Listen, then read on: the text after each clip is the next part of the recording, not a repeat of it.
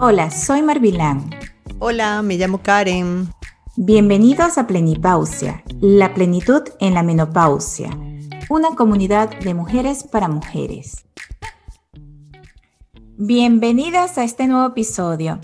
Hoy queremos hablar del olfato, su pérdida y la importancia en la menopausia. La pérdida del olfato puede ser temporal o permanente, aunque no es una enfermedad grave en sí mismo. Debemos entonces ver qué tanto nos puede afectar al gusto y puede conducir a la pérdida de qué? Del apetito, pérdida de peso e inclusive depresión. Hay muchas causas y una de ellas es en la menopausia. Cuando una persona pierde el olfato, que ya no puede probar totalmente la alimentación y ya no tiene ese deseo, el disfrute de comer va a disminuir en gran medida.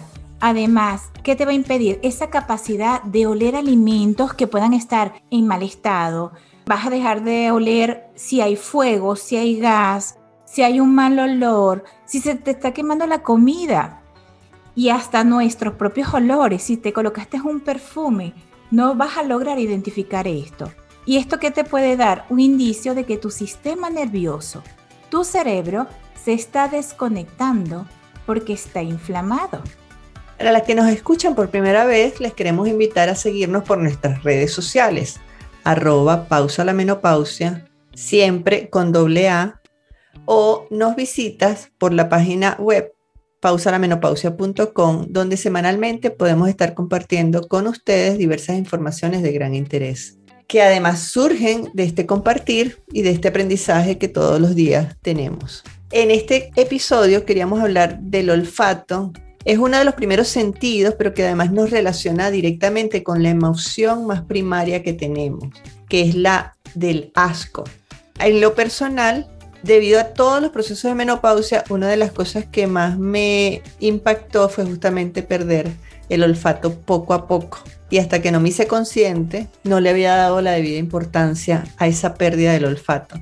Cuando aparece el COVID, fue cuando tuve como ese llamado de atención muy, muy dramático, donde relacioné que esa pérdida del olfato que yo venía percibiendo se debía muy probablemente a esos cambios hormonales debido a la menopausia y al estrés. Y de eso queremos hablarles hoy. Y lo importante que es, y no tomado en cuenta, porque siempre hemos escuchado de cómo cuando alguien se queda ciego, cuando alguien se queda sordo, pero no hablan, mira, me quedé sin olfato. Es de un tiempo para acá que lo venimos escuchando, dado a estos procesos de COVID que está directamente relacionado con la pérdida del olfato. Pero si se analiza, desde que nosotros nacemos, el primer sentido que se activa es el del olfato. Cuando el bebé huele a su mamá y de manera primitiva se activa lo que es el cerebro reptiliano, que realmente los humanos para, o nuestros ancestros, los primeros hombres buscaban el alimento con el olfato. Y así es un bebé. Cuando recuestas a tu bebé sobre tu pecho, él busca por el olor de la leche directamente a la mamá. Pero no lo tomamos en cuenta, ¿no? Después, cuando comienzas a tener esas sensaciones de que no puedes oler, nos ha pasado a todos en, alguna, en algún momento de nuestra vida. Todos hemos pasado por la pérdida del olfato momentánea que ha sido cuando has tenido un resfriado tan fuerte y tu nariz está totalmente constipada, no puedes oler y no puedes percibir los sabores. Y es desagradable. Imagínate que cuando estamos en esa fase uno quiere salir ya de ese proceso inflamatorio para volver otra vez a saborear y a disfrutar de, los placeres de comerte una comida en el que puedas sentir cada sabor de cada alimento porque además los sabores nos conectan, nos conectan con la emoción. Entonces cuando uno come sin olfato, comes porque tu cuerpo te dice que tienes que comer, pero inclusive la sensación del hambre se te va.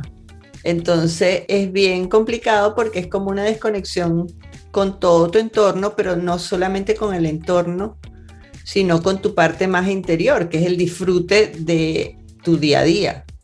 Y la activación del apetito. Exactamente. Porque tú, vas, tú dices, tengo como que algo de hambre, o, ni siquiera tienes la sensación de que tienes hambre. Pero tú vas caminando y pasas cerca de una panadería y hueles algo exquisito, un restaurante, inmediatamente las conexiones que van directamente al cerebro, que, dan, que activan aquellos receptores en el que te dice, tienes hambre, ya es hora de comer. Y que también cómo está conectado el olfato con nuestras memorias. Cuando nosotros olemos algo y nos lleva al recuerdo, es decir, cuando pasas el mismo ejemplo, una panadería y hueles algo dulce que te relaciona inmediatamente, te activa el pensamiento de el pan que preparaba mi, mi mamá, los dulces que preparaba mi abuela, huele exactamente igual y ya inclusive te lo imaginas. O sea, lo importante realmente que es estar pendiente de lo que es nuestro sentido del olfato. Y viceversa. Yo vuelvo a ratificarlo. O sea, el, los olores desagradables también nos conectan con estar vivo. y, con, y, siempre digo estar vivo es por, por esa conciencia. O sea, que cuando uno está desconectado de tu presente, y muchas veces nos pasa por el estrés. Cuando estamos estresados, perdemos el olfato, no importa la edad.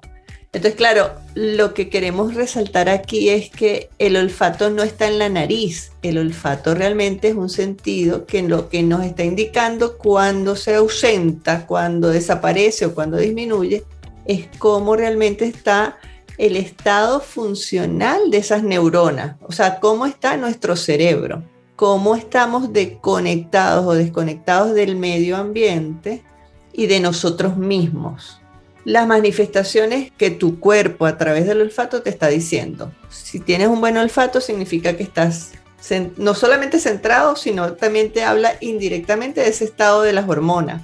Tanto para los hombres como para las mujeres, las hormonas como los estrógenos y la testosterona son fundamentales para ese sentido. Bueno, para ese hay muchos sentidos, pero en lo personal a mí me afectó mucho, sobre todo el tema del, del olfato, estos cambios hormonales. Claro, y hay que mencionar que hay varias causas que pueden padecer o llevarte a ese trastorno del olfato. El envejecimiento, las infecciones de los senos paranasales, las personas que sufren sinusitis, sobre todo sinusitis crónica, o sea, que lleva muchos años en ese proceso, el fumar. Ojo, quiero aclarar, la sinusitis es una manifestación de un estado inflamatorio. Y aquí subrayo mucho la palabra inflamación. En otro episodio vamos a hablar con detalle. Ya hemos hablado muchas veces de inflamación, no lo hemos desarrollado como un episodio completo, pero en un próximo episodio les, les prometo que vamos a profundizar en qué es la inflamación. Pero una sinusitis es la manifestación de que mi sistema inmune de alguna manera me está atacando o hay algo que me está atacando, hay algo que me tiene mal todo el tiempo. Una sinusitis es una inflamación a nivel de la nariz crónica. Y eso significa que yo tengo un proceso ahí de base que va más allá de la misma nariz. De todo mi cuerpo está alterado. Eso lo que aclarar. Y que eso no tiene que ver con los pólipos, porque los pólipos son los crecimientos en esas cavidades nasales, que es otra cosa, o sea, es una inflamación, pero de algo adicional que tenemos en la nariz, que casi todos somos operados cuando nos, nos hacen lo que es las operaciones de amígdala. Ajá. Alguna lección en la cabeza, si tú sufres algún golpe o hay algún accidente en el que sufrió una fractura cráneoencefálica, puede haber una manifestación de la pérdida del olfato, como lo nombró Karen, las alteraciones hormonales. También problemas dentales, porque esas infecciones dentales pueden ser algo en el que no te puedes dar cuenta y solo los odontólogos, una vez que te hacen un análisis por alguna manifestación que tú presentes, me siento inflamado o dolor en una muela, se dan cuenta que puede haber una infección bastante seria a niveles dentales y eso puede ocasionarte el trastorno en el olfato. Bueno, de hecho dicen que la boca y las infecciones dentales son responsables de una gran cantidad de procesos inflamatorios en el resto del cuerpo. Por eso cuidar también en la salud dental es fundamental si uno quiere mantenerse sano, no importa la edad. Exacto. La exposición a ciertos productos químicos como insecticidas y solventes. También existen varios medicamentos, entre ellos incluyendo algunos antibióticos y antihistamínicos, y que suelen ser uno de los más comunes que puedes conseguir en el mercado. La radiación por el tratamiento de algún cáncer que esté cerca de, esa zona, es decir, de la cabeza y el cuello, Podemos hablar también de trastornos que afectan el sistema nervioso, como lo está diciendo Karen, tales como las enfermedades de Parkinson o la enfermedad del Alzheimer. De hecho, la ausencia de olfato siempre tiene que ser un indicador de que busquemos atención médica porque hay una alteración del sistema nervioso. Y muchas veces puede ser antes de tener manifestaciones de Parkinson o Alzheimer. Como les dije antes, es bien importante que estemos conscientes, sobre todo las mujeres, de que cuando se nos alteran las hormonas pueden ser la antesala para este tipo de enfermedades. Exacto. También podemos, para que más o menos identifiques, ¿no? ¿Cuáles son los trastornos que podrías sufrir tú en tu olfato? Mm, vale. Las personas con trastornos del olfato, hay varios cambios y según la ciencia los nombran como hiposmia, que es una reducción en la capacidad para detectar olores, es decir, hueles todavía, pero ya empiezas a sentir que hay ciertos olores que no captas o no con aquella intensidad, es decir, ver a, a las personas a tu alrededor decir, pero es que huele muy fuerte y tú decir, mm, huelo algo, pero para mí no es tan fuerte, eso ya es una alerta. Una alerta si te comparas con los demás, que porque los demás sí lo sienten muy fuerte y tú no. Luego está la anosmia, que esa sí es la total incapacidad para detectar olores. O sea, no hueles absolutamente nada. Todos pueden salir corriendo ante un olor y tú no te enteras. Ya luego hay dos que la descubrí hace poco, que es la paranosmia, que es un cambio en la percepción normal del olor. Por ejemplo, cuando se distorsiona el olor de algo familiar, o cuando algo que normalmente te agradaba, de repente se vuelve entonces desagradable para ti. Y eso nos pasa sobre todo con algún olor constante, un perfume, un aceite, algo que hemos usado constantemente y que al principio no era tan desagradable y ya luego llegas que lo repugnas. Y la fantosmia, que es la sensación de percibir un olor que en realidad no está presente. Eso nos ha pasado a todos en alguna vez sobre todo ver una imagen que solo con verla uno se va a la memoria y activas es la memoria del olor, que uno dice eso huele feo, pero es una imagen, o sea, eso no está. O que alguien te menciona de algo y inmediatamente tú lo hueles sin que eso esté presente. Pero, ¿qué es el olfato? Todavía no lo hemos definido. o sea, ¿qué es lo que nos hace oler? ¿De qué se trata eso? Entonces, en realidad son unas terminaciones nerviosas que están a la altura del fondo de la nariz o de esa estructura que se comunica con el fondo de la nariz, que es la parte más alta del cielo del paladar, por decirlo de una manera sencilla. Y allí tenemos unas terminaciones nerviosas o unas neuronas cuyas sinapsis está directamente con la mucosa, conectada con la mucosa del olfato y esas neuronas están presentes en lo que se conoce como el bulbo olfatorio, que es la estructura nerviosa que está directamente más relacionada con el sistema nervioso. Entonces, ¿qué se necesita para que uno huela? Que las sustancias que vayan a la nariz obviamente tienen que ser sustancias volátiles. Volátiles significa que tienen que estar disueltas en el aire, es decir, que tienen que estar en forma de una molécula gaseosa, por decirlo de alguna manera. Entonces, todo lo que olemos significa que son sustancias que sueltan o bien los alimentos, las especias, que ¿por qué nos atraen las especias? Por su olor.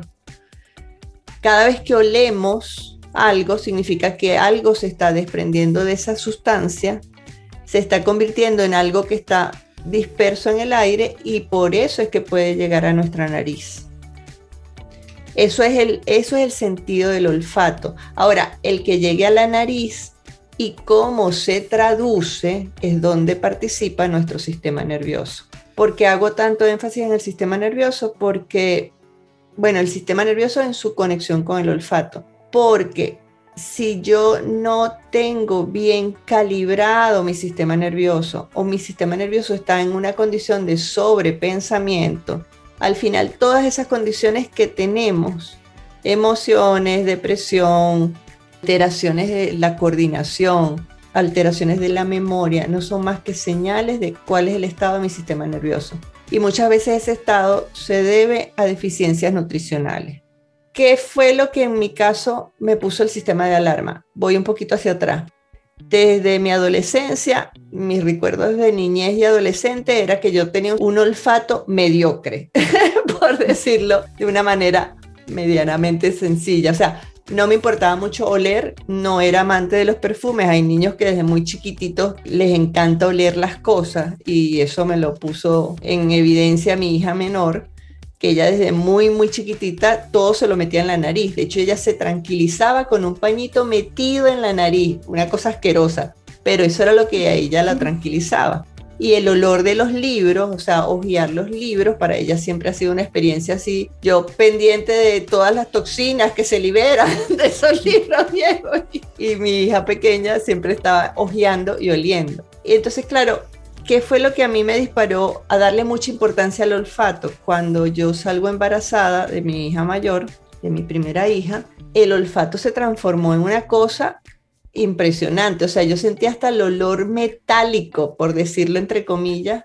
cuando tomaba una gaseosa en el primer trimestre de, mi primer embarazo. A partir de ahí, el olfato para mí fue un, detonante en todos los sentidos. El oler a mis hijas, el saber si estaban sucias o, o estaban limpias o si ya el metabolismo lo tenía muy ácido o etcétera. O sea, el olfato para mí era mi bueno, es más, en el laboratorio donde trabajábamos en, en, Caracas, en una oportunidad había una fuga de gas muy ligera y yo desde la distancia del eh, pasillo antes de entrar al laboratorio yo sabía que ya se estaba botando el gas. Y todos mis estudiantes que estaban dentro del laboratorio no lo habían percibido. Entonces, el olfato es una herramienta poderosísima de protección para uno mismo, porque te protege y te dice en qué condición estás tú.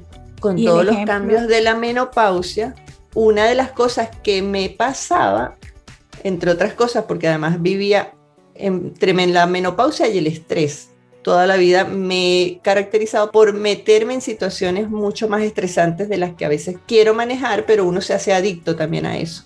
Y eso lo hemos hablado en otros episodios. Esa condición de menopausia sumada al estrés sí me hizo darme cuenta, como decía Marvin, de que en algunos momentos yo decía, no huelo nada y mis hijas decían, asco, ese olor tan horrible, no sé qué, o eso que estás comiendo huele feo, etcétera. Y eso me dijo, aquí está pasando algo que no entiendo, pero que posiblemente se debe a las hormonas. Y claro, con esa costumbre de decir, esto va a pasar y de no preocuparme demasiado, dije, esto también va a pasar y seguramente voy a recuperar el olfato.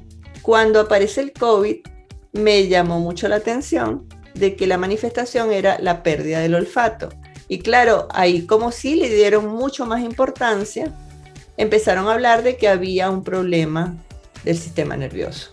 Cuando hacen esa relación y yo lo sumo a la falta de memoria, a la falta de concentración y a otra serie de alteraciones, es cuando empecé a tomar mucho más conciencia de que yo tenía que tomar medidas más serias sobre, sobre mis cambios de menopausia. Y allí fue donde empecé a buscar más información y uno se da cuenta de que al final la base de muchas de esas manifestaciones es una pérdida nutricional, o sea, es una falta de nutrientes y poquito a poco, sumando aromaterapia, que es algo de lo que les queremos hablar más adelante, el consumir magnesio a través de los jugos verdes y con los suplementos, vitamina B12, vitamina D y otra serie de cambios, fui recuperando el olfato. Entonces, ¿por qué trajimos este tema? Porque el olfato tiene que ser algo súper importante para todas las mujeres que estamos en menopausia o que estamos entrando o que estamos en la transición, porque es un indicativo de cómo estamos a nivel de nuestro sistema nervioso antes de llegar a deprimirnos, antes de olvidarnos de nosotras, pensemos en cómo está mi olfato y si tengo una alteración, busquemos ayuda profesional y bueno, y a través de, estos temas que estamos conversando con ustedes.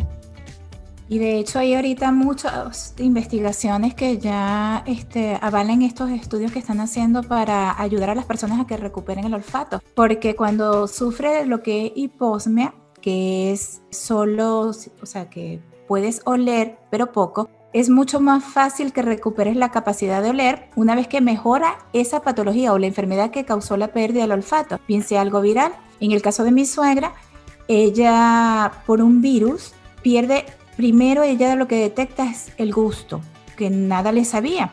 Pero obviamente ya luego a ir a los otorrinos y a los neurólogos le dicen es que usted lo que no está es oliendo. Entonces una relación directamente con la otra. Pero también había una causa adicional que un año antes ella ya había entrado en lo que era una menopausia quirúrgica y esa disminución en las hormonas fue también partícipe a que ella haya tenido este proceso en su olfato. Pero que haya sido más fuerte. Que haya sido más fuerte, exacto.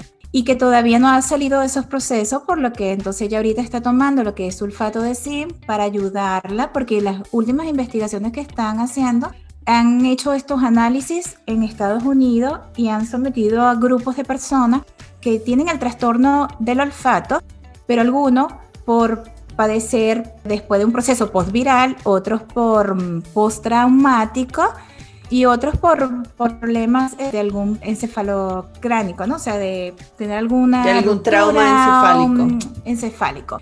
Y bueno, los resultados han sido muy favorables una vez que fueron sometidos a, este tratamiento de sulfato de zinc, que la recuperación fue mucho más rápida en aquellos que solo eran postraumáticos, porque entonces ¿Qué te dice que sí, que luego ese proceso inflamatorio puede revertirse mucho más rápido tomando zinc y de hecho al hacerle el análisis a ellos en, su sangre, las concentraciones de zinc eran mucho más altas que el resto de los participantes que tuvieron en la investigación y también... De los que se recuperaron. De los que se recuperaron, de los que recuperaron el olfato. También hay otras investigaciones de estos científicos que están trabajando en la parte de las quimiosensoriales y están en la Universidad del NH. Del En la publicación del Instituto Nacional de la Salud de los Estados, Unidos. Y ellos ya promueven cómo pueden hacer la regeneración de las células nerviosas sensoriales y cómo comprender también que estos efectos del medio ambiente están influyendo notoriamente en, en estos procesos de, de trastorno del olfato, como la gasolina, los productos químicos, la temperatura y la humedad también. que, tenemos, muchos, muchos agentes tóxicos que, que, hacen esa, cuando intoxican, que hacen inflaman tejidos. Entonces, uno de los tejidos que se inflama y los cambios hormonales también nos cuidan menos. O sea, el problema con la ausencia de los estrógenos es que tendemos a estar más expuestos a esas toxinas. O sea, mucho más sensibles a esos efectos tóxicos. Y entre eso se suma que otra de las cosas que se nos inflama es el intestino. Entonces, al tener un intestino inflamado, que se convierte en un intestino permeable, se nos hace más difícil absorber los nutrientes. Entonces, si consumimos además eh, menos de esos nutrientes, especialmente el zinc, donde lo tenemos, sobre todo en las carnes rojas, y en las carnes de aves y en los mariscos. Con estos cambios a veces se inflama mucho el intestino, entonces dejamos de consumir carnes rojas o simplemente decidimos ser veganos, porque también hay una gran cantidad de cosas que nos pueden afectar al consumir las carnes rojas, pero entonces ahí estamos creando mayor deficiencia de zinc o mayor posibilidad de no tener los requerimientos de zinc, de no cubrir los requerimientos de zinc que necesitamos. Entonces, claro, ahí que a qué cosa le tenemos que poner atención a todo. O sea, ¿por qué nos inflamamos? Porque estamos teniendo una cantidad de toxinas que a veces no nos damos cuenta de cómo nos estamos intoxicando. A veces usamos el cloro sin medida para limpiar el baño, porque el baño tiene que estar bonito y limpio, y simplemente ese cloro está pasando por nuestros pulmones nos está inflamando. A veces utilizamos, sobre todo las mujeres, utilizamos cosméticos que terminan teniendo compuestos tóxicos a veces estamos consumiendo alimentos que estamos cocinando con instrumentos que liberan plásticos y compuestos que son tóxicos. Entonces, todas esas cosas que nos intoxican nos inflaman. Si nos inflaman el intestino, tenemos menos posibilidad de, absorber la B12 y, entre otras cosas, también el zinc. A veces es necesario para compensar e ir normalizando consumir suplementos, en este caso sulfato de zinc o gluconato de zinc, que es otra forma, la llaman quelada del zinc, pero que son presentaciones que pueden ser absorbidas de manera más efectiva a través del intestino.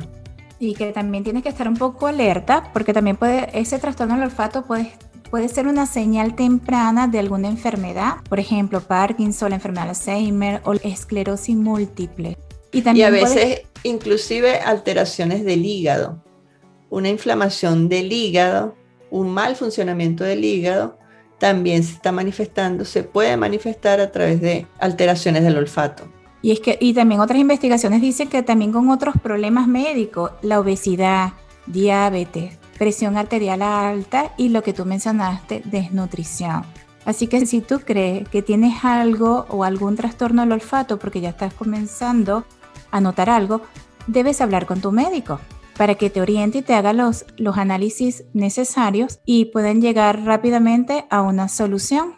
Y mientras, también puedes mejorar tus niveles de zinc a través de los cambios en la dieta. Hay alimentos que también son ricos en zinc, que son recomendables si uno no quiere aumentar consumo de carnes rojas, más bien lo estás disminuyendo, que son las avellanas y las almendras, son ricas en zinc, el chocolate negro, el arroz integral, inclusive las semillas de calabaza siempre que vayas a consumirla, sí es importante que mires cuáles son los aportes, cuáles son los, la cantidad de miligramos que puedas tener de aporte. Y si estás en un episodio o en una situación que tú identifiques como que vienes con mucho estrés, es recomendable suplementar hasta qué niveles.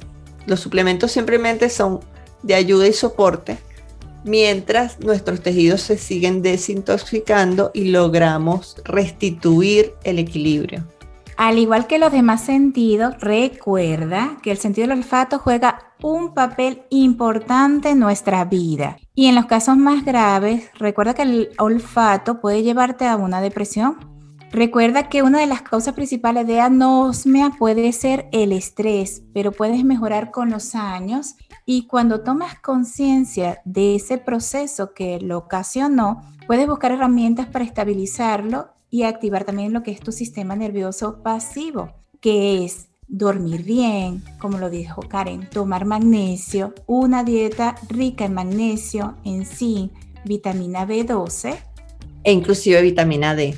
Aquí quiero hacer la acotación que lo vamos a hablar en próximos episodios también de la importancia de los aceites esenciales. Los aceites esenciales tienen una cantidad de propiedades que nos permiten restablecer ese olfato porque está justamente trabajando directamente con, con nuestro sistema nervioso. De eso le vamos a hablar en un próximo episodio. Por ahorita queremos invitarlas a que si nos quieren compartir sus dudas inquietudes, etcétera, o simplemente comentarios o compartir sus vivencias, nos pueden escribir por nuestras redes sociales, Instagram y Facebook, por nuestra página web pausalamenopausia.com o si quieres más directamente de forma privada a nuestro correo info arroba pausalamenopausia.com. Recuerda siempre con doble A, pausa a la menopausia. Las invitamos a que nos compartan sus inquietudes estamos escuchándote y leyéndote y sobre todo te ofrecemos información de interés y con soporte científico, respondiendo a tus preguntas. Las invitamos a que escuchen nuestro próximo episodio. Las esperamos. Las esperamos.